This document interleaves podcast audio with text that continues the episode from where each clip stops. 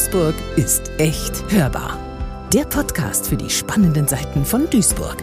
Alexander Klomperent trifft Menschen, die unsere Stadt bewegen. Hallo und herzlich willkommen zu einer weiteren Ausgabe von Duisburg ist echt hörbar.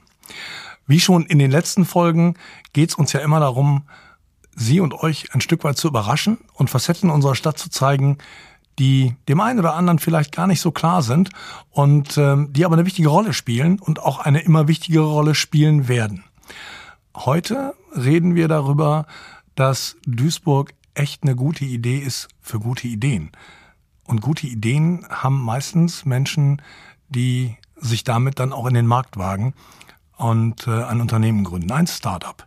Und unsere Gäste heute sind ähm, zwei Jungs, darf ich glaube ich sagen, ähm, die genau diesen Schritt gewagt haben, ähm, von der Uni weg ein Unternehmen zu gründen.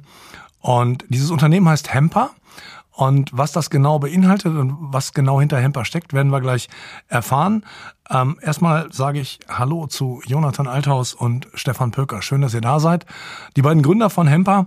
Und vielleicht könnt ihr mir direkt mal kurz in einigen Worten erklären, was macht ihr eigentlich? Ja, hi erstmal würde ich sagen, ne? Nach der, nach der netten Einleitung hier. Voll, von mir auch. Moin, moin. Ja. Ja, was macht Temper? Wir machen nachhaltige Papierprodukte aus 100% Hanf. Also wir setzen nicht auf Bäume, wir setzen wirklich nur aus, auf ausschließlich Hanf. Und ähm, was kann man sich darunter vorstellen? Was ist das Produkt? Ist das Produkt eine, eine große Rolle Papier, die in einer Druckerei verwendet wird? Oder ähm, was kommt am Ende sozusagen, was ist das Produkt, das ihr am Markt anbietet? Genau, wir sind gestartet jetzt äh, frisch im März vor ein paar Monaten mit einem Buch im DIN A5-Format und mit einem Blog im DIN A4-Format. Ähm, die zur freien Gestaltung einfach nicht bedruckt oder so sind, sondern die in erster Linie für kreative Köpfe, aber auch für Leute, die Bock haben, vielleicht dann im Buch mal was zu reflektieren, was sacken zu lassen, wie auch immer, was niederzuschreiben, vielleicht Pläne oder Ideen ähm, auszutüfteln. Ja, dass die irgendwie was haben, was die, worauf die sich nachhaltig ausleben können, sprich, worauf die nachhaltig dann ihre kreativen Gedanken freien Lauf lassen können. Und ähm, das dann eben auch gleichzeitig mit einer sehr hohen Qualität. Also das Hanfpapier ähm, ist dann eben der, das, das Kernelement dieser Produkte.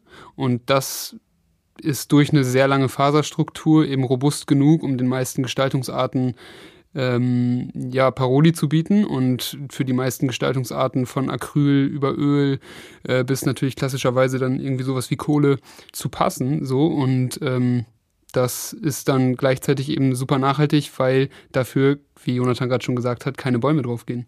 Und so viel kann man, glaube ich, sagen, das äh, Papier, was ihr produziert und anbietet, wird inzwischen auch von Künstlern schon verwendet. Ich habe äh, in Social Media gesehen, schöne Grüße an dieser Stelle, ähm, die Duisburger Künstlerin Magdalena Czernaka und äh, ihr Pendant Mario Marco äh, benutzen euer Papier inzwischen auch.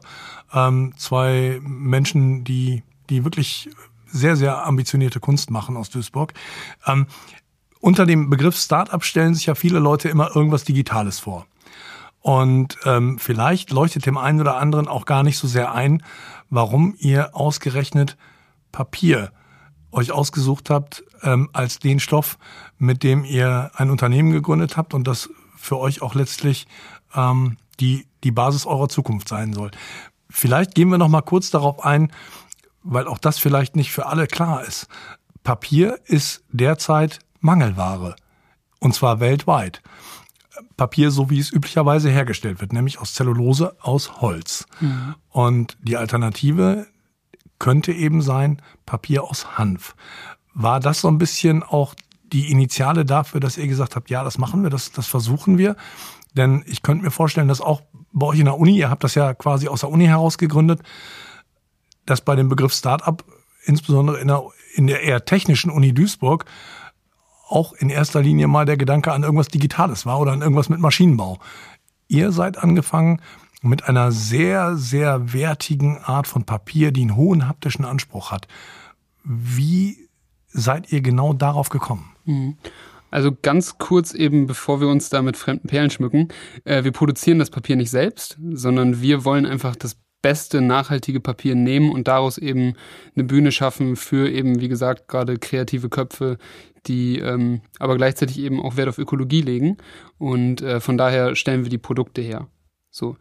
Ja, zu der Frage, ob, also warum wir jetzt, wie du eben schon angesprochen hast, jetzt nicht unbedingt ein digitales Startup, wie man das sonst annehmen könnte, gerade von jungen Studenten, okay, die kennen sich mit der, äh, mit dem, der Technikwelt gut aus, dann liegt es irgendwie auf der Hand, dass sie irgendwas Digitales produzieren, schaffen, wie auch immer.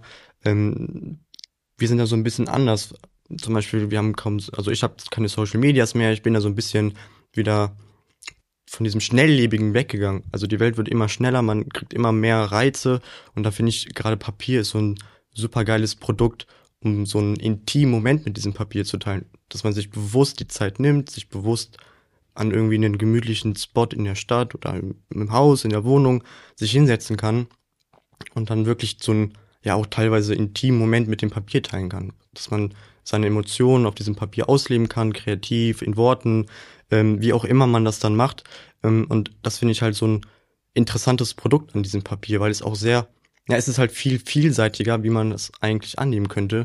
Und dann macht es auch einen enormen Unterschied, ob man das jetzt, ich sag mal, auf einfachem Papier macht, wie man das in den Drucker schmeißt, oder so ein Blatt einen Cent kostet oder so, oder auf wirklich sehr hochwertigem und äh, dickerem Papier. Also unser Papier hat eine höhere Grammatur, das heißt, wir reden hier von 120 Gramm pro Quadratmeter im Vergleich zu einem normalen College-Block Papier, ja, was so zwischen 60 und 80 Gramm pro Quadratmeter ungefähr liegt.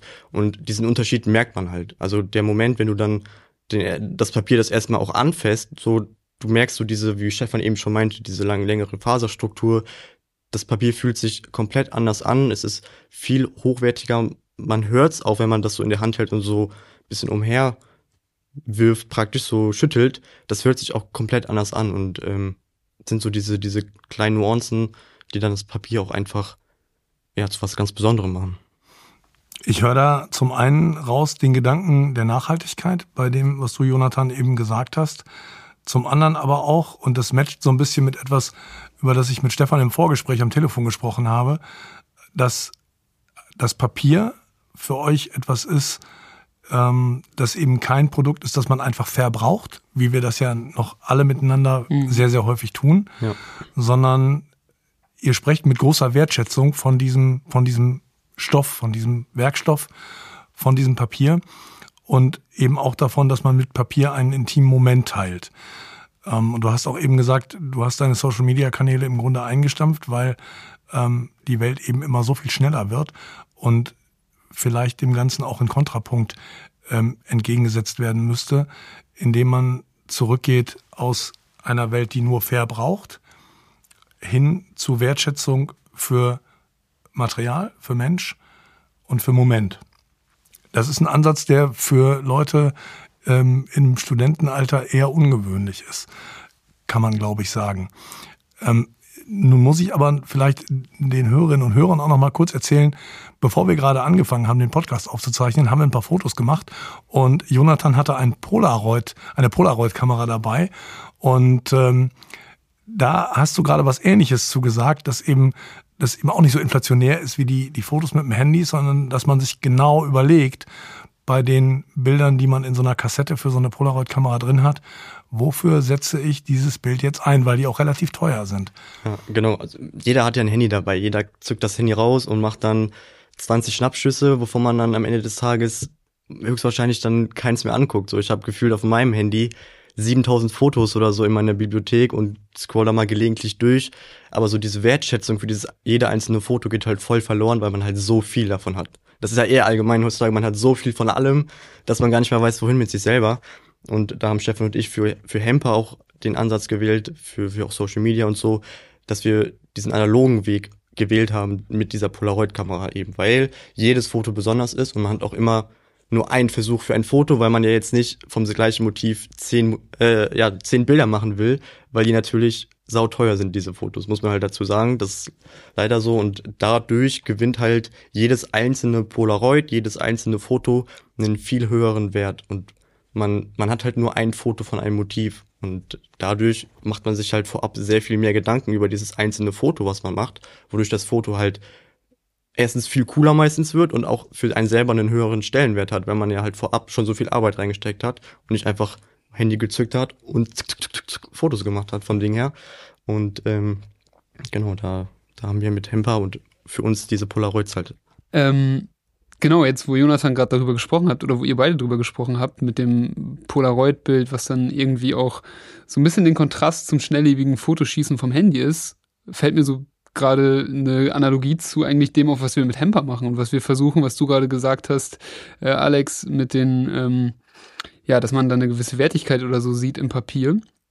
Und Bäume eigentlich, nämlich für normales Papier, total verschlissen werden und uns allen irgendwie im Everyday Life so überhaupt nicht auffällt, mir zumindest, wird es eigentlich durch Hemper erstmal noch bewusster so, dass man so viel auf irgendwie dieser Ressource Baum, die Jahre braucht, bis sie irgendwie so groß ist und die wir eigentlich alle, also ich feiere das, wenn ich einen Baum irgendwo stehen sehe, der, der mir gefällt und ich mag es nicht, wenn ein Baum zum Beispiel irgendwie von, von der Stadt äh, irgendwo ähm, mal, mal weggenommen wird, weil da ein Bürgersteig oder so hin soll oder so. Das finde ich immer dann äh, schade und auf einer größeren Ebene natürlich dann bei Abholzung noch krasser.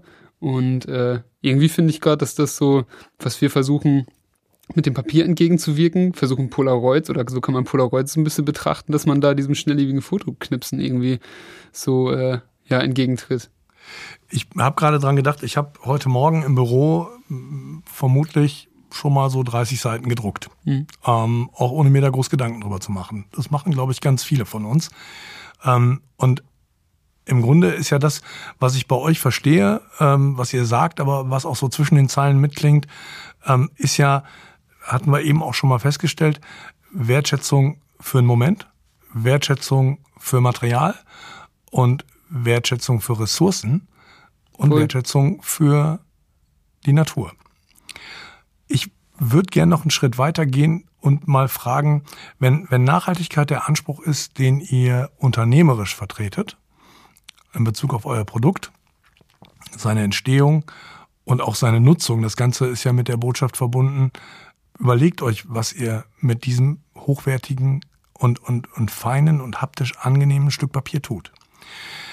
Wenn das so ist, dann stellt sich für mich anschließend daran die Frage, unter Gründern versteht man ja häufig Leute, die vor allen Dingen in den ersten Jahren eigentlich nichts anderes tun als arbeiten, essen, schlafen, arbeiten, essen, schlafen das ist dann so ein ähnlicher, ähnlich verschwenderischer Umgang mit dem eigenen Leben, mit den eigenen ähm, persönlichen und gesundheitlichen Ressourcen, wie der, ähm, wenn man unüberlegt einfach mal 100 Seiten druckt. Gilt euer Nachhaltigkeitsanspruch, euer Anspruch an Wertschätzung eigentlich auch für euch und eure Gesundheit und euer Leben selbst, obwohl ihr gerade ein Startup gegründet habt, Stefan? Boah, große Fragen auf jeden Fall.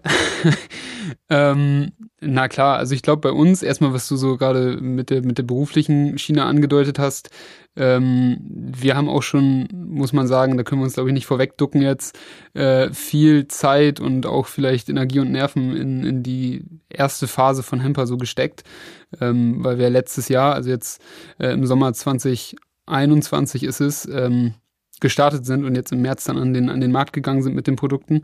Und in der Produktentwicklung und in der Ideenfindung und so steckte schon echt viel, viel Kraft. So. Aber ich glaube, bei uns verschwimmt das auch äh, mit, mit den eigenen persönlichen Werten. Das hast du ja gerade auch schon angedeutet. Ähm, wir finden natürlich auch für unsere private ähm, oder für unseren privaten Kontext, dass Nachhaltigkeit das ist, worauf man auf jeden Fall vor allem mit zunehmender Zeit jetzt irgendwie Wert legen sollte, Schrägstrich vielleicht auch muss, so und jeder vielleicht auch dann so viel, wie man ja, wie man das für sich selbst so unterkriegen kann, weil klar haben nicht alle die, die Mittel und die Möglichkeiten, ähm, ihre Ernährung komplett umzustellen oder was weiß ich, keine Fast Fashion mehr zu kaufen oder so. Da gibt's ja verschiedene Ansatzpunkte, die dann vielleicht auch ein bisschen mit Privilegien zusammenhängen, wenn man die dann auch wahrnehmen kann. So. Und mit Bezug auf Hemper ist es dann für uns zwar so gewesen, dass wir sehr viel Ressourcen reingesteckt haben, so, aber es verknüpft sich natürlich auch mit einer gewissen, ja, so, so, so Grundeinstellung, die man hat. So, und von daher ist es dann ja was, wo man denkt, okay, ich habe irgendwie so eine Flut von Punkten, wo man irgendwie im eigenen Leben versuchen kann, äh, sich etwas ökologischer auszurichten. Aber im Endeffekt denkst du dir dann, wenn irgendwo der nächste Tanker untergeht, dann hast du ja auch doch nichts gemacht. So, also dann bist du ja doch wieder so klein mit Hut. So, dann läuft irgendwo Öl aus und du denkst dir, okay, bringt jetzt auch niemandem was, dass ich letztens mit dem Fahrrad zu meiner Freundin gefahren bin.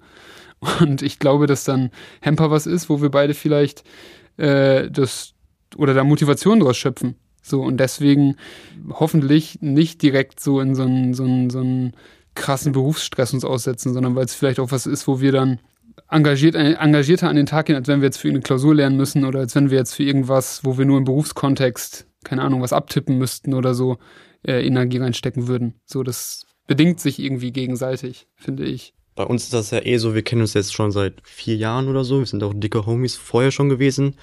Und darum ist das alles nicht so strikt trennbar zwischen, okay, das ist jetzt Freizeit, das ist jetzt Arbeit, äh, im Sinne von, das ist jetzt Hemper, ähm, sondern das vermischt sich alles, weil Hemper ist natürlich auch für uns super spannend und macht auch super viel Spaß. Von daher steckt man auch gerne Zeit und Energie in, in Hemper rein, weil das ist etwas, was wir beide wie so eine Art Hobby betrachten, was aber zum beruflich jetzt nicht nennen, aber zum zur Selbstständigkeit dann geführt hat. Das vermischt sich alles bei uns und ähm, nichtsdestotrotz steht natürlich Freizeit auch mal an und so. Klar, Hemper hat jetzt wirklich in den letzten beiden Jahren oder in den letzten anderthalb Jahren auch irgendwo unser Leben bestimmt und einen großen Anteil eingenommen, was ja auch, denke ich, verständlich und normal in so einer Phase ist, gerade am Anfang, wie du schon sagst, man steckt viel Zeit rein in ein neues Unternehmen. Und ähm, ich kann zumindest von mir sprechen, ich denke, Stefan ist ja ähnlich, ich habe jetzt nicht das Gefühl, dass Hemper mein Leben so krass einnimmt oder eingenommen hat, dass ich das Gefühl habe, dass es mich erdrückt oder so. Also es macht immer Spaß und man, man freut sich auf die nächsten Projekte, auf die nächsten Sachen, die anstehen. Man freut sich auch daran zu wachsen, weil mit neuen Sachen, die wir mit Hemper freischalten, schalten wir auch bei uns Sachen neu frei, neues Knowledge, neues Wissen und so. Und darum ist das irgendwie so eine ja, spannende und coole Reise, die wir zusammen halt begehen, aber ohne das Gefühl, dass es uns erdrückt. Finde ich auch. Und ähm, ich finde, also bei mir war es auch gerade in der Corona-Zeit dann irgendwie so, weil das ist ja dann in der, der Phase jetzt auch entstanden, dass es so eine, weil du auf der einen Seite diese, diese soziale Isolierung teilweise hattest, weil du irgendwie nicht mehr groß rausgehen konntest mit deinen Leuten und was weiß ich, irgendwie Action machen konntest am Wochenende oder so, ähm, weil dann teilweise ja auch dann irgendwie Locations zu waren oder was weiß ich. So, und dann ähm, war es einfach mega der Joker, zusammen mit Jonathan irgendwie sich hinter was zu klemmen, wo wir beide Bock drauf haben und wo wir einen Sinn drin sehen. Und äh, ja, das war da schon, schon auch wieder dann vom, vom Timing, was das anging, voll der Ausgleich, dass wir uns, auch wenn es jetzt sich so ein bisschen paradox anhört, so, aber auch wenn wir viel Zeit oder so in Hemper reingesteckt haben, haben wir uns ja auf einer sozialen Ebene zusammen so bewegt und alles ist irgendwie so ein bisschen von einem Step zum nächsten gegangen und äh, letztendlich macht's halt Bock. So, und wenn wir uns dann treffen und zwei Kumpels irgendwie äh, was, was hinter oder hinter was ähm, herlaufen, so, was die jetzt erreichen wollen und das aber zusammen machen, dann ist es ja schwierig, da beruflich und privat irgendwie zu trennen. So, und von daher saugeil eigentlich vom Timing auch dieser soziale Ausfall, den es in der Pandemie irgendwie gab. So so wie ihr das beschreibt, ähm, klingt das ja jetzt nicht nach Businessplan und äh, nach getakteten Arbeitstagen, sondern es klingt ja tatsächlich mehr nach einem Buddy-Projekt. Und es scheint ja auch zu sein. Jonathan hat eben den Begriff Reise ähm, genannt. Den finde ich ziemlich passend für die Art und Weise, wie ihr über, über eure Geschichte sprecht. Diese Reise hat ja begonnen irgendwann mal. Und die Reise hat begonnen an der Uni in Duisburg. Und ähm, wie kam das? Also wie, wie seid ihr dazu gekommen, das dann auch mit der Uni zu verknüpfen und euch da auch entsprechend die, die Unterstützung zu holen an der Uni und wie haben die euch unterstützt? Ähm, ja, alles fing damals an, das war 2020, ne? Wo ich, ja, ja 2020 war das. Ähm, da habe ich geguckt äh, für die Universität nach im, wir nennen das, oder bei der Uni, das heißt E-Bereich. Das heißt, das sind ähm, Wahlpflichtmodule, wo man sich aussuchen kann, was man da macht.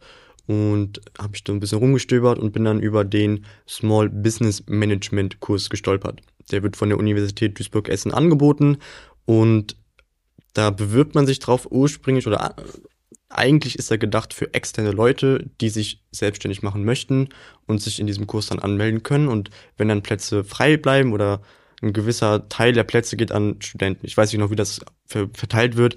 Ähm, steht auf jeden Fall bei deren Webseite so. Und dann habe ich gedacht, okay, geil, ich habe ultra Bock da drauf. weil ich mich für das Thema halt voll interessiere, auch vorab schon. Und ich kann es mir auch zusätzlich noch anrechnen lassen. Also Win-Win, so mega cool. So, und dann hatte ich äh, bisschen äh, ja, überlegt, kommt das für mich in Frage? Ja, voll. Habe ich da Bock drauf, mit jemand anderem das noch zu machen? Voll. Und dann habe ich halt direkt Stefan angeschrieben. Der war zu dem Zeit in einem Auslandssemester in Frankreich. Hab so geschrieben, yo Digga, willst du das mit mir machen? Wollen wir da zusammen uns irgendwie bewerben? Wollen wir da mal probieren, ob wir reinkommen? So, weil man musste sich halt bewerben und es stand offen, ob man das überhaupt schafft. So, ne? Und dann meinte Stefan so, yo, ich hab das zwar eigentlich schon, ich kann es mir zwar nicht anrechnen lassen, aber ich finde es auch vom Ding her genauso cool wie du. Lass uns doch einfach mal probieren, daran teilzunehmen. Lass uns überlegen, womit wir uns da anmelden und äh, einfach mal probieren. So. Und dann war auch recht schnell dann die Idee gefunden, dass wir gerne dann auf Hanfpapier gehen möchten weil Stefan das äh, auf einer Hanfmesse mal mitgekriegt hat. Ja, genau. Ähm, ich war mal auf einer Hanfmesse in Dortmund und habe da gesehen, wie krass vielfältig dieser Rohstoff eigentlich ist, was du alles damit machen kannst. Kleidung, Dämmstoff, Nahrung, also du kannst die komplette Pflanze eigentlich in verschiedenen äh, Richtungen verwenden, so und das ist halt meistens eine sinnvollere Alternative, was ökologisches angeht. So und dann ja, haben wir schnell festgestellt, dass es in Richtung Papier genauso funktioniert.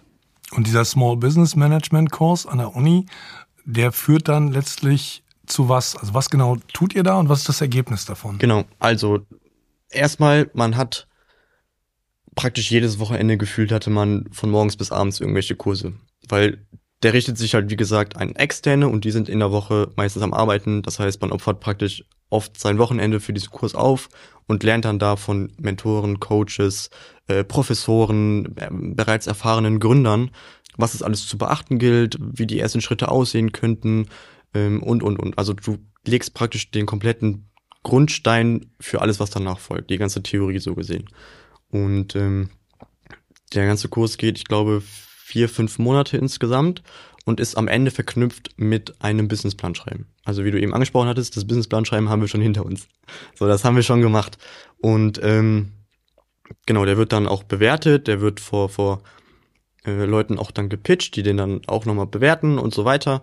Ähm, das war bei uns ein bisschen schade. Normalerweise wäre das in Präsent vor, vor möglichen Investoren dann auch direkt. Dann sind da Leute von keine Ahnung, der GLS-Bank oder sowas zum Beispiel mit anwesend und man kommt danach ins Gespräch und dann kann man daraus vielleicht dann was aufbauen, aber das war bei uns leider nicht der Fall wegen Corona. Das heißt, wir haben da äh, vor Zoom das Ganze gepitcht und dann auch abschließend insgesamt mit dem dritten Platz ne, ausgezeichnet worden. Mm, was dann für uns dann auch so eine Bestätigung war von außerhalb, okay, oh, die Idee, die finden nicht nur wir geil, sondern unsere Idee und unser Businessmodell, wie wir es uns überlegt haben, wird auch von außen hin so wahrgenommen. Und das war dann irgendwie so mit einer der ausschlaggebenden Punkte, warum wir dann nach diesem Kurs auch gesagt haben, okay, lass es uns einfach mal probieren. So, was haben wir zu verlieren? Wir sind jung, wenn wir jetzt ein bisschen Geld hier rein versenken sollten, ähm, haben wir trotzdem so viel daraus gelernt und mitgenommen, dass es, dass wir so gesehen nur gewinnen können. So, und darum haben wir dann halt gesagt, okay, lass es uns einfach probieren. Und da war halt dann der Kurs darüber hinausgehend für uns noch so gut, weil wir dann aus diesem Kurs heraus wie gesagt, diese ganze Theorie hatten, die wir mitnehmen konnten, aber auch jede Menge Ansprechpartner. Ob es um Steuern ging, um Rechtsformwahl am Anfang oder was es so alles am Anfang zu beachten gilt. Wenn wir uns eine Frage hatten, die, wo wir nicht weiterkamen, mussten wir nicht Google fragen, wo man dann ja auch nicht weiß, okay, stimmt das jetzt? Ist das wirklich so? Oder man hatte direkt erfahrene Ansprechpartner, Professoren zum Beispiel, die man halt fragen konnte und dann direkt auch eine gute Antwort bekommen hat. Und dann seid ihr gestartet und ähm, seid dann ja auch relativ schnell, ähm, glaube ich, in, äh, in ein Büro im Tektrum gezogen. Ähm, in. Ja, das ging mit dem, mit dem dritten Platz einher. Da haben wir die einjährige Mitgliedschaft im Tektrum dann bekommen. Ähm, genau, sind ja jetzt immer noch als offizielle Firmenanschrift äh, im Tektrum ansässig. Okay. Habt ihr, also Startup Area ähm, ist ja etwas, was ganz viele Leute vor allen Dingen mit Berlin verbinden ähm, und mit ganz vielen anderen Städten. Im Ruhrgebiet ist relativ wenig die Rede von, von Startups, von Gründen, obwohl es ja passiert. Und es passiert sogar sehr, sehr viel und sehr, sehr oft. Ähm, wie erlebt ihr das Klima so in der Stadt ähm, für, für, für euch als Gründer ähm, mit, mit, ähm, mit den Bedürfnissen, die man hat, wenn man ein Unternehmen gründet? Ähm, Fühlt ihr euch aufgehoben? Fühlt ihr euch ähm, angekommen? Habt ihr den Eindruck, ähm, ihr seid am, am richtigen Platz? Voll, also der Kurs, den Jonathan ja gerade äh, beschrieben hat, der SBM-Kurs, der ist ein Angebot aus der Uni und richtet sich irgendwie, da waren Leute aus Nürnberg dabei. So, da kamen Menschen aus ganz Deutschland irgendwie, die dieses Gründungsangebot oder diesen, diesen, diesen Kurs der Uni Duisburg Essen ähm, wahrnehmen wollten. So, und von daher ist das schon mal erstmal was von der Stadt, was ein geiles Angebot ist oder was eine geile Möglichkeit ist, die äh, mit der Uni letztendlich dann auch hier in Duisburg einfach einhergeht. So. Und daran anschließend ist es dann bei uns so gewesen, dass wir in so einem so gesehen Folgeprogramm, dem Guide, das ist das Gründungs- und Innovationszentrum der Uni, mit aufgenommen wurden. Und ähm, was dann natürlich für GründerInnen auch eine super Anlaufstelle ist, um äh, ja, um, um irgendwie mit, mit ähm, Ratschlägen und Wissen jemanden Erfahrenes zur Seite zu haben. Äh, von daher, was jetzt irgendwie so die Gründerszene hier in Duisburg angeht, kann ich es nicht beurteilen. Ähm, ist jetzt nicht so, als ob wir da irgendwie bei so einem Stammtisch oder so wären und uns, keine Ahnung, jeden Donnerstag um 14 Uhr da erstmal austauschen, was alle so machen. Ähm, das müsste man dann vielleicht mal mit, der, mit dem, mit dem Guide-Programm abklären. Die haben da bestimmt eine Menge zu erzählen. Aber äh, ja, ich kann für uns nur sagen, dass da auf jeden Fall ein geiles Angebot äh, existiert, was, was uns irgendwie oder was sich gut die Klinke gegeben hat. So von dem Kurs damals, in dem wir gestartet sind, dem Unikurs, bis dann eben jetzt dem Nachfolgeprogramm. Und ähm, ja, dementsprechend auf jeden Fall in Duisburg sehr stabile Möglichkeiten, um äh, da Fuß zu fassen. Das klingt ja auch so ein bisschen so, als ähm, sei das mehr so ein Gleitprozess gewesen ähm, aus der Uni ähm, ins, ins eigene Unternehmen. Ja, ja, voll. Kann man gut zu sagen. Also das hat sich alles irgendwie entwickelt. So als Jonas dann damals bei mir angerufen hat, äh, war es ja irgendwie einfach nur die Idee, ähm, gutes praktisches Wissen mitzunehmen, so und, und eine eigene Gründungs, also das Ziel diese, dieses Kurses ist es, eine eigene Gründungsidee bis zum fertigen Businessplan auszuarbeiten. So und ähm, die Ideenfindung ist dann irgendwie so der Start des Prozesses gewesen. Relativ schnell sind wir dann eben darauf gekommen, dass Hanfpapier Ökologie und irgendwie auch ähm, Haptik und was uns wichtig ist, irgendwie dieses beständig wertvolle, so, was viele aber vielleicht nicht unbedingt in Papier sehen, äh, nochmal den, ja, da nochmal ein Augenmerk zu legen. So. Und ähm, dann ja, war es bei uns so, dass wir das weiter ausentwickelt haben. Wir dachten am Anfang, okay, wir stellen vielleicht irgendwie selbst Papier her oder okay, wir machen einen College-Block oder so. Und bis wir dann gemerkt haben, das Papier, was es da gibt, ist zu hochwertig dafür oder erfüllt gar nicht so wirklich oder erfüllt besser andere Merkmale so und ähm, so ist das alles irgendwie ein totaler Prozess gewesen, der in diesem Kurs von der Ideenfindung bis zur Geschäftsentwicklung äh, und dem Businessplan dann über die Produktentwicklung und so alles irgendwie weitergegangen ist. So, also wir sind da nie rangegangen mit der mit der Herangehensweise, okay geil, wir gründen jetzt auf jeden Fall was und dann gucken wir mal, dass wir ganz schnell ähm, was weiß ich wo landen, sondern das war alles einfach irgendwie aus so einer intrinsischen Motivation heraus, dass wir Bock hatten. Äh, ja, so ein paar Themen, die uns wichtig sind, zu vereinen und daraus ist das dann irgendwie alles so ein bisschen weiter geworden. Und dann kommen da zwischendurch so Motivationskicks, wie äh, als wir dann irgendwie äh, den, den, die Drittplatzierung gemacht haben in dem Kurs, die uns gesagt haben, ja Tau, dann lass doch probieren, lass doch dranbleiben am Ball. Das klingt gut und vielleicht so aus, aus meiner persönlichen beruflichen Erfahrung, aber auch persönlichen Erfahrung ist etwas, was das, das Ruhrgebiet insbesondere, aber vor allen Dingen Duisburg auszeichnet, ähm, dass man, dass man sehr schnell ähm, ganz viele offene Türen trifft und sehr, sehr schnell auch Kontakt zu Menschen aufbauen kann, bei denen man aufgrund ihrer Position in anderen Städten ähm, deutlich länger arbeiten müsste, um mit denen in irgendeiner Form ins Gespräch zu kommen. In Duisburg ist das alles immer sehr, sehr auf kurzem Wege, sehr informell möglich und man ist auch sehr schnell irgendwie auf so einer Ebene, die eher freundschaftlich ist. Habt ihr das auch so erlebt? Definitiv. Also ähm, soll nicht schleimig klingen, aber in der Zusammenarbeit mit Duisburg ist echt, ähm, wir hatten die Ehre, mit euch einen guten Film drehen zu dürfen oder so einen kleinen Kurzfilm drehen zu dürfen. Ähm, und da haben wir Magdalena Czernika, eben du hast sie vorhin angesprochen, kennengelernt, zusammen mit Marco, äh, ihrem Mann, die beide Künstler sind oder KünstlerInnen in dem Fall. Ähm, und die haben uns auch sofort irgendwie total begeistert aufgenommen, hatten Bock, das, Probier mal, äh, das Papier mal auszuprobieren und haben das dann auch gemacht. Und wir haben unseren ersten Prototypen, den wir damals äh, entwickeln lassen haben, in die Hände von verschiedenen Familien und Freunden gegeben, die kreativ alle was auf dem Kasten haben und Bock hatten, uns zu supporten. Und ähm, die haben dann jeweils eine Seite in diesem für uns sehr besonderen Prototypen gestaltet, sodass wir jetzt diesen Blog von ganz vielen verschiedenen Gestaltungsarten äh, zurückbekommen haben. Und da hat am Ende jetzt auch Magdalena und Marco auch, haben da auch ihren Teil zu beigetragen und reingemalt ähm, oder gezeichnet. Und das sind einfach, ja, sind ausgewiesene kunstschaffende Personen. So, und das war für uns dann einfach, ja, wie du es gerade angesprochen hast, saugeil zu sehen, dass wir äh, auf so kurzem Weg irgendwie da so schnell ähm, auch eben in diese kreative Richtung ähm, mit, mit gehen konnten und da auch dann empfangen wurden, so voll. Man ist in Duisburg halt echt sehr, sehr schnell Teil der Familie. Voll, Ja. das Gefühl hatte man da. Ja, wir haben uns auch danach nochmal mit denen eigentlich im Atelier bei denen verabredet. Das ging dann leider zeitlich nicht. Dann waren wir auch bei denen danach zu Hause. Also dann war so, ja, dann im Atelier passt jetzt nicht, dann kommt halt zu uns nach Hause so.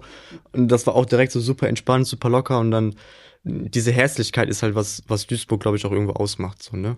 Dass man halt direkt irgendwie, ja, halt per Du ist, mega entspanntes Umfeld direkt mit neuen Leuten auch hat.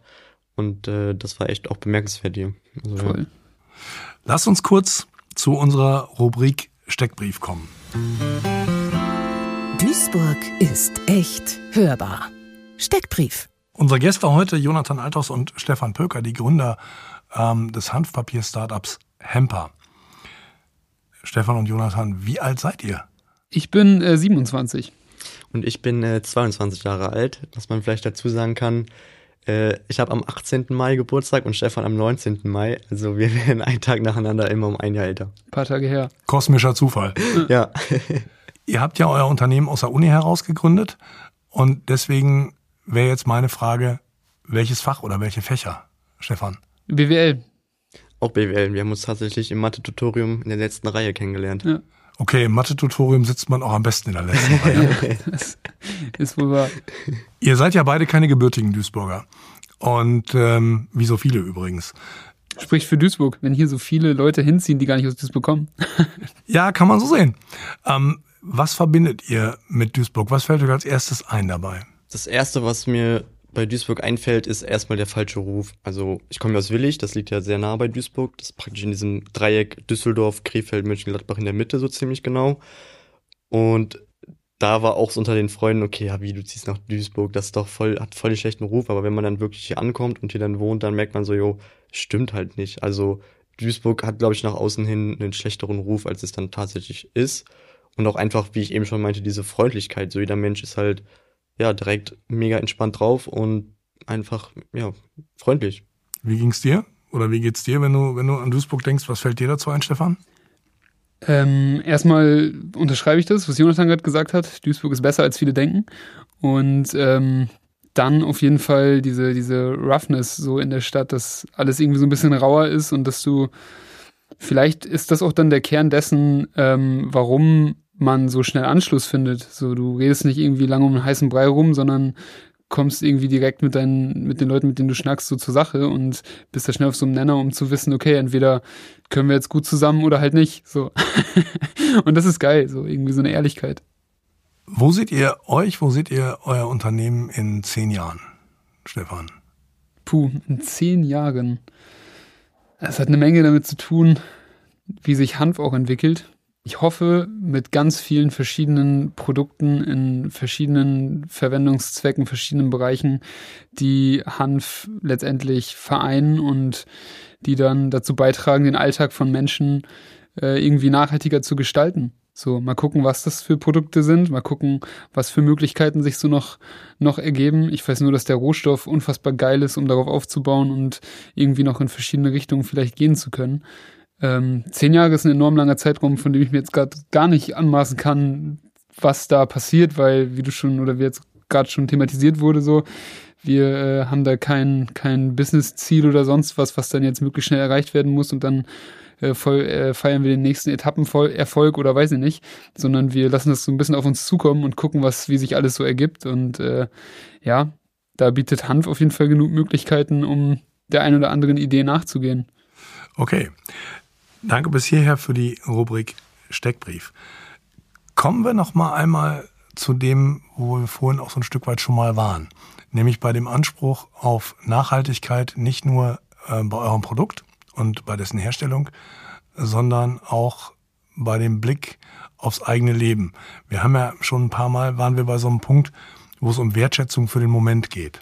Also wenn, wenn ein, ein Kern der Philosophie von Hemper ist ähm, und auch von, von dir beispielsweise, ja. ähm, zu gucken, ähm, ich überlege mir vorher, was ich mit diesem mhm. Papier mhm. mache. Ich überlege mir vorher, wofür ich dieses Foto verwende. Mhm. Ähm, und ich überlege mir, meine Social-Media-Kanäle abzuschalten, mhm.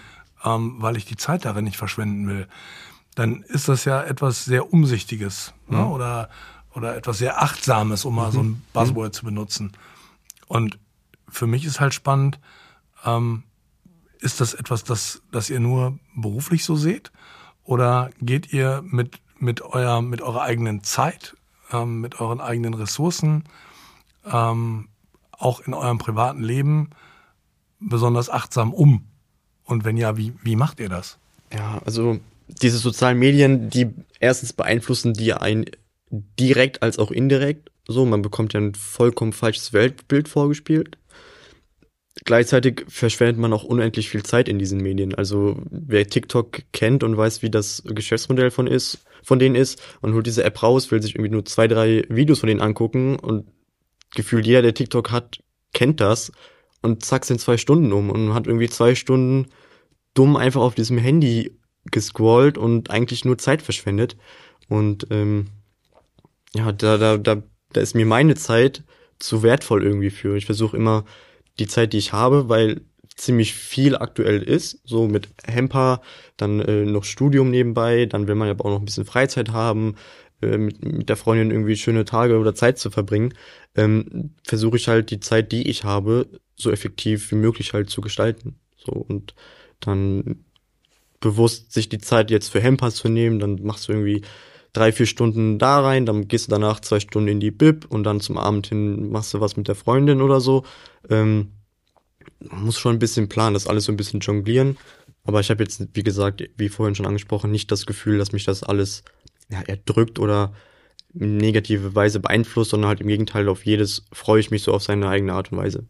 Aber das liegt ja wahrscheinlich auch ein Stück weit daran, dass du Entscheidungen für diese Art der, der Zeitgestaltung getroffen hast und eben die Entscheidung getroffen hast, ich ver, vertrödel meine Zeit jetzt nicht bei, bei TikTok oder bei Instagram und auch nicht mit vielen anderen Dingen, sondern ich setze mir diese Zeitfenster bewusst so, wie ich sie, wie ich sie mir eben setze und wie du sie eben beschrieben hast. Und das alleine zeugt ja schon von, von einer gewissen Wertschätzung auch ähm, für die eigene Ressource Zeit. Ist das, Stefan, bei dir so ähnlich? Ähm, den radikalen Schritt, kein Instagram mehr zu haben, bin ich noch nicht gegangen. Aber ja, also ich glaube auf jeden Fall auch, dass wir, dass es nicht leichter wird in den letzten fünf Jahren bis hin zur Zukunft jetzt dann ähm, auf sich selbst zu achten und zu gucken, dass man eben nicht in diese Zeitfalle tappt. So, also ich glaube, dass das ganz, ganz oft ganz, ganz schnell passiert und auch immer schwieriger wird, so für sich abzupassen, eben auf den Moment zu, zu hören, so und äh, dann vielleicht so genau deswegen auch Entscheidungen zu treffen und zu versuchen, Momente bewusst zu genießen. Also ich glaube, grundsätzlich ist es einfach sehr wichtig, vielleicht, dass man da in der oder dass man da aktuell drauf, drauf achtet, ja, was man wie konsumiert, ich weiß nicht. Also hat ja so eine unglaubliche Fülle an Möglichkeiten, die du jeden Tag, was weiß ich, wie dir selbst um die Ohren hauen kannst. Und weiß ich nicht, ich glaube, da muss man einfach gucken, dass man am Ende nur eine Entscheidung treffen kann, mit was man sich dann so beschäftigt. Und ich neige, glaube ich, dazu, auch mal gerne ein paar Dinge zu viel auf mich zu nehmen. Also irgendwie sieben Sachen gleichzeitig zu machen und dann alles so halb. äh, ja, das, ähm, glaube ich, muss man dann irgendwie für sich auf dem Schirm haben, dass man, ich weiß nicht, dass man sich dessen einfach bewusst wird, auch Zeit für sich selbst zu nehmen. So und ähm, Vielleicht schließt sich da der Kreis so zu Papier oder zu zum Durchatmen und kein Instagram zu haben oder sowas. Ja, ich glaube einfach, dass es eine Riesenherausforderung ist, wie du es beschreibst, sich auf Momente zu besinnen. Und ich glaube, die Herausforderung wird auf jeden Fall auch mit zunehmender Zeit immer schwieriger, weil viele Unternehmen da vielleicht auch drauf, auch drauf abzielen, äh, genau das dann eben zu vergessen. So, und äh, dann sind die besagten zwei Stunden von Jonathan rum.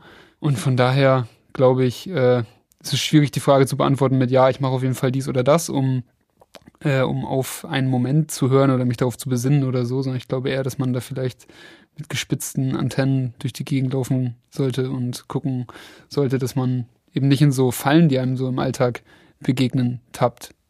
So. Stefan hat es jetzt eben schon ganz schön angesprochen. Das ist, glaube ich, etwas, wo wir privat, aber als auch mit Hemper, äh, ja, womit wir das angehen wollen, dass man halt einfach bewusster alles wahrnimmt und bewusster lebt. Dass man nicht in diesem übermäßigen Konsum untergeht, sondern sich halt bewusst die Zeit für etwas nimmt und sich bewusst das Hemper-Buch rausholt und bewusst diese Seite gestaltet. Ich glaube, das ist auch so ein Key-Element, was wir privat mit ins Unternehmen auch reinbringen und was das Unternehmen, also Hemper, uns eventuell auch so nochmal mehr beigebracht hat, Sachen bewusster wahrzunehmen. Voll. Ich habe einen Kumpel, der ist sehr minimalistisch unterwegs, was Konsum angeht. Und ähm, wenn man sich durchschnittliche, keine Ahnung, WG-Zimmer oder so anguckt oder Wohnungen anguckt, äh, steht alles irgendwie voll mit allen möglichen Kram, den man oder den, die, den er im Endeffekt nicht braucht. Und da wird man sich selbst so ein bisschen, kommt man sich so ein bisschen klein und vielleicht auch ein Stück weit Spiegel vor Augen gehalten vor, wenn man dann weiß, ah, okay, krass. Ich weiß nicht, ich habe jetzt kein akkurates Beispiel dafür, aber ich glaube, vielleicht kann man was damit anfangen. Ähm, ja, dann stehst du da und denkst auf einmal, yo, mit so wenig oder so essentiellen Sachen auszukommen, reicht auf jeden Fall. Und da gibt's vielleicht man muss es nicht unbedingt selbst machen. So würde ich jetzt irgendwie die Moralapost schwingen und sagen, ich, ich mache das deswegen auch sofort selber oder so, dann äh, wäre das vielleicht ein bisschen zu viel des Guten gesagt. Sondern ich glaube, dass vielleicht äh, solche Leute, wenn man merkt, ah krass, so und so kann es gehen, so, dann muss man vielleicht nicht selber direkt das, das, das auch machen und, und so, so übertragen auf sich selbst, aber vielleicht hat man da dann ein bisschen Inspiration von, um zu wissen, ähm, ja, oder um irgendwie andere Momente dann wieder oder andere Entscheidungen doch wieder ein Stück weit bewusster zu treffen. So, und das finde ich, finde ich irgendwie geil. Also was, was ich verstehe aus dem, was ihr so erzählt, das, das matcht sowohl für das Private wie auch für, ähm, für den Umgang mit dem Material, für das Produkt letztlich, ähm, ist im Grunde dass das ein Kern sowohl von Hemper wie auch von eurer eigenen persönlichen Philosophie ist, darauf zu achten, sich bewusst zu machen, Ressourcen, sei es Material, sei es Zeit, ähm, nicht zu verbrauchen, sondern zu nutzen. Voll. Genau. Und das ist, glaube ich, ein philosophischer Ansatz, ähm, den man wirklich so stehen lassen darf und sollte. Ja, voll. Dafür ist gerade das, also ist jetzt ein bisschen produktbezogen so, aber auf mich bezogen könnte ich weniger mit dem Design- und Zeichenblock von uns anfangen, als mehr mit dem, mit dem DIN A5-Buch, was man so unterwegs mitnehmen kann. So, ich bin gerne irgendwie, wenn ich im Zug bin und eine längere Reise oder so habe, so, dann nehme ich das gerne mal raus und schreibe einfach auf, was in meinem Leben gerade so abgeht, um irgendwie das auch festzuhalten, weil sonst, mir passiert es zumindest super oft, vergisst man es irgendwie drei Wochen später wieder, was man da, keine Ahnung, auf einer Party erlebt hat oder für eine Begegnung irgendwie irgendwo hatte. So ist ja auch eine Form von, von Bewusstseinsschaffung und auch äh, immer wenn ich etwas dokumentiere, muss ich ja letztlich auch auswählen, was ich dokumentiere. Und damit schaffe ich ja auch wieder eine Wertschätzung für das, was ich da aufschreibe. Ja, der ähm, unser Produktionspartner aus der Druckerei, ähm, Letterjazz, der hat das, glaube ich, mal ganz gut beschrieben. Der, der das Buch oder generell Sven hat ähm, so, so, so Bücher, die man dann vielleicht auch verschenken kann, so beschrieben, eigentlich ist es ein ziemlich geiles Geschenk, einfach ein leeres Buch zu schenken, weil das setzt voraus, dass derjenige, dem man es schenkt, was damit anfangen kann. Dass man es ihm zutraut, dieses leere Buch zu füllen. Zu füllen. Sinnvoll. Und da meinte er halt, ein Buch ist eigentlich ein schlaues Geschenk, weil du es demjenigen, den du es schenkst, halt, wie gesagt, du setzt es voraus, dass derjenige schlau genug dafür ist, um das konstruktiv zu füllen. Ich fasse mal zusammen. Hemper das Unternehmen von Jonathan Alters und Stefan Pöker, produziert und vertreibt sehr, sehr hochwertige Bücher aus einem sehr, sehr nachhaltigen Werkstoff. Und es vertreibt das berühmte Blatt Papier, auf das äh, Menschen jeweils ihre eigene Geschichte schreiben können und sollen.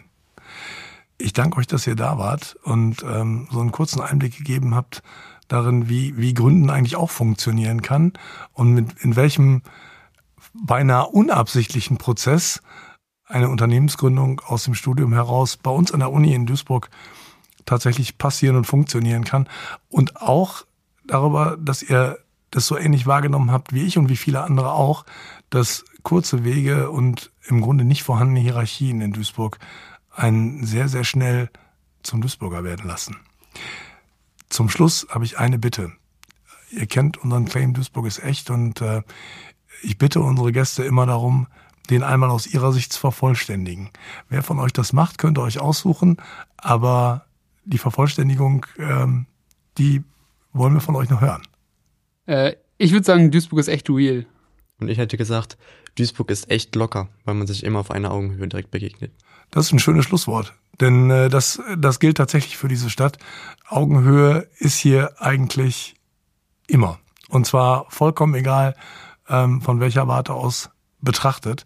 Und das ist, glaube ich, etwas, das, ähm, das das Ruhrgebiet insgesamt auszeichnet, aber Duisburg nochmal ähm, noch mehr, weil es eben nicht nur den sprichwörtlichen Hafen für die Schiffe hier gibt, sondern weil ähm, die Stadt dich mit diesem, mit dieser Augenhöhe und dem sehr schnellen Du auch einfach sehr, sehr schnell willkommen heißt. Danke euch fürs Kommen. Danke dir. Und fürs Erzählen. Danke euch und Ihnen fürs Zuhören. Und ähm, wir freuen uns, wenn Sie wieder dabei sind ähm, und wenn ihr wieder dabei seid bei der nächsten Ausgabe von Duisburg ist echt hörbar. Duisburg ist echt hörbar.